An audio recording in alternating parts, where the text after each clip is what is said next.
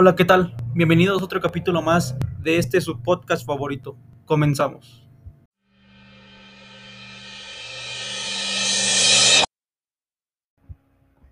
Bueno, pues el día de hoy hablaremos acerca de la teoría constitucional.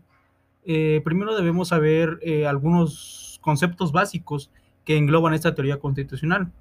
Eh, uno de ellos, y pienso yo el más importante, es el derecho. En este caso, según Kelsen, es una, es una ordenación normativa del comportamiento humano. por otra parte, tenemos que es un sistema de normas que regulen el comportamiento. según esto, eh, la norma debe ser considerada como aquello que ordena, permite o autoriza un cierto pues comportamiento humano. Otro concepto es el de la otro concepto aparte del este de, de, teoría constitucional es el de el de política.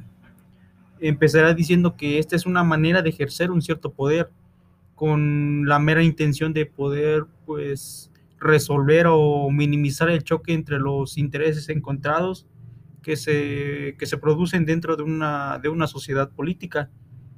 Eh, esta surge como una sociedad de, poder, eh, de poder organizarse y así poder tomar mejores decisiones, cumplir objetivos, eh, llegar a acuerdos y facilitar conflictos de manera democrática.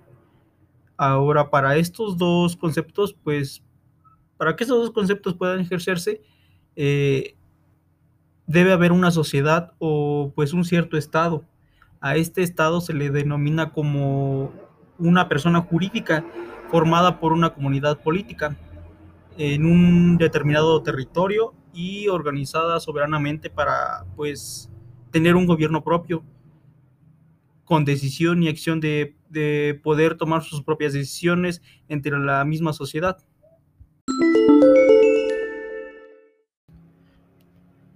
Ahora, por otro lado, eh, pues como lo menciona la misma materia, teoría constitucional, eh, esta emana de la propia constitución, eh, la cual esta constitución la podemos definir como pues un documento que contiene las normas que estructuran a un cierto estado, ya sea como organización política y mediante un procedimiento especial y superior, siendo así considerada como, como una ley fundamental o también llamada norma de normas.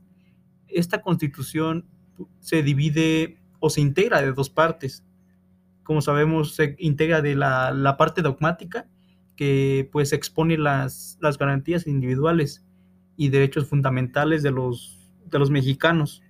Por otro lado, tenemos a la parte orgánica, la cual pues dicta la forma en que un país debe organizarse así como también los derechos y obligaciones de los, de los mismos funcionarios públicos.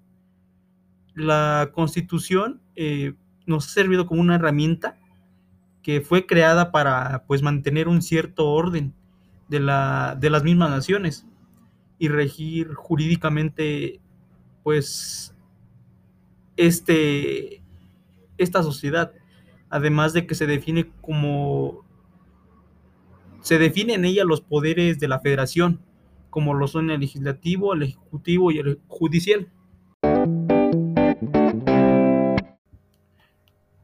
Bueno, eso es en cuanto a las constituciones. Otros conceptos o temas son la soberanía y la supremacía constitucional. Eh, la soberanía, por su parte, la, la, podemos definir como la capacidad, que la capacidad de poder regir las normas políticas administrativas y económicas de un, de un determinado territorio. Se puede decir que es un poder que rige a una misma sociedad en sí. Eso es en cuanto a la soberanía. Ahora, por su parte, la, supremacía constitucional, eh, pues podemos decir que es una cualidad que posee la Constitución y, y tiene el fin de poder así ser el punto de partida de un ordenamiento jurídico del ya mencionado territorio. Por otro lado, tenemos a una teoría del poder constituyente. En este caso, eh, de acuerdo al autor Sieyes, eh, este autor menciona que este tipo de poder es una voluntad política que puede determinar la, la existencia de una cierta unidad política. Eh, eso en cuanto a este autor. Otro concepto, en este caso doctrinario, podría decir que es, es la capacidad que tiene el pueblo de poder elegir una cierta organización eh, político-jurídica y así poder revisar la misma cuando el mismo pueblo, el mismo pueblo lo considere, atendiendo a las distintas situaciones que pues este, esta organización eh, tiene de, bueno, tiene. Por otro lado, eh, de, este, de este poder constituyente, podemos decir que emanan dos clasificaciones, el poder constituyente originario y el derivado. El originario es aquel que puede actuar dictando una constitución, eh, que no sea la primera del país y que le da, aparece y le da origen a un determinado, a un determinado ordenamiento jurídico. Por otro lado, el poder constituyente derivado es aquel que se, que se ha establecido en la misma constitución y que tiene la responsabilidad de, de intervenir cuando, cuando se reforme esta constitución.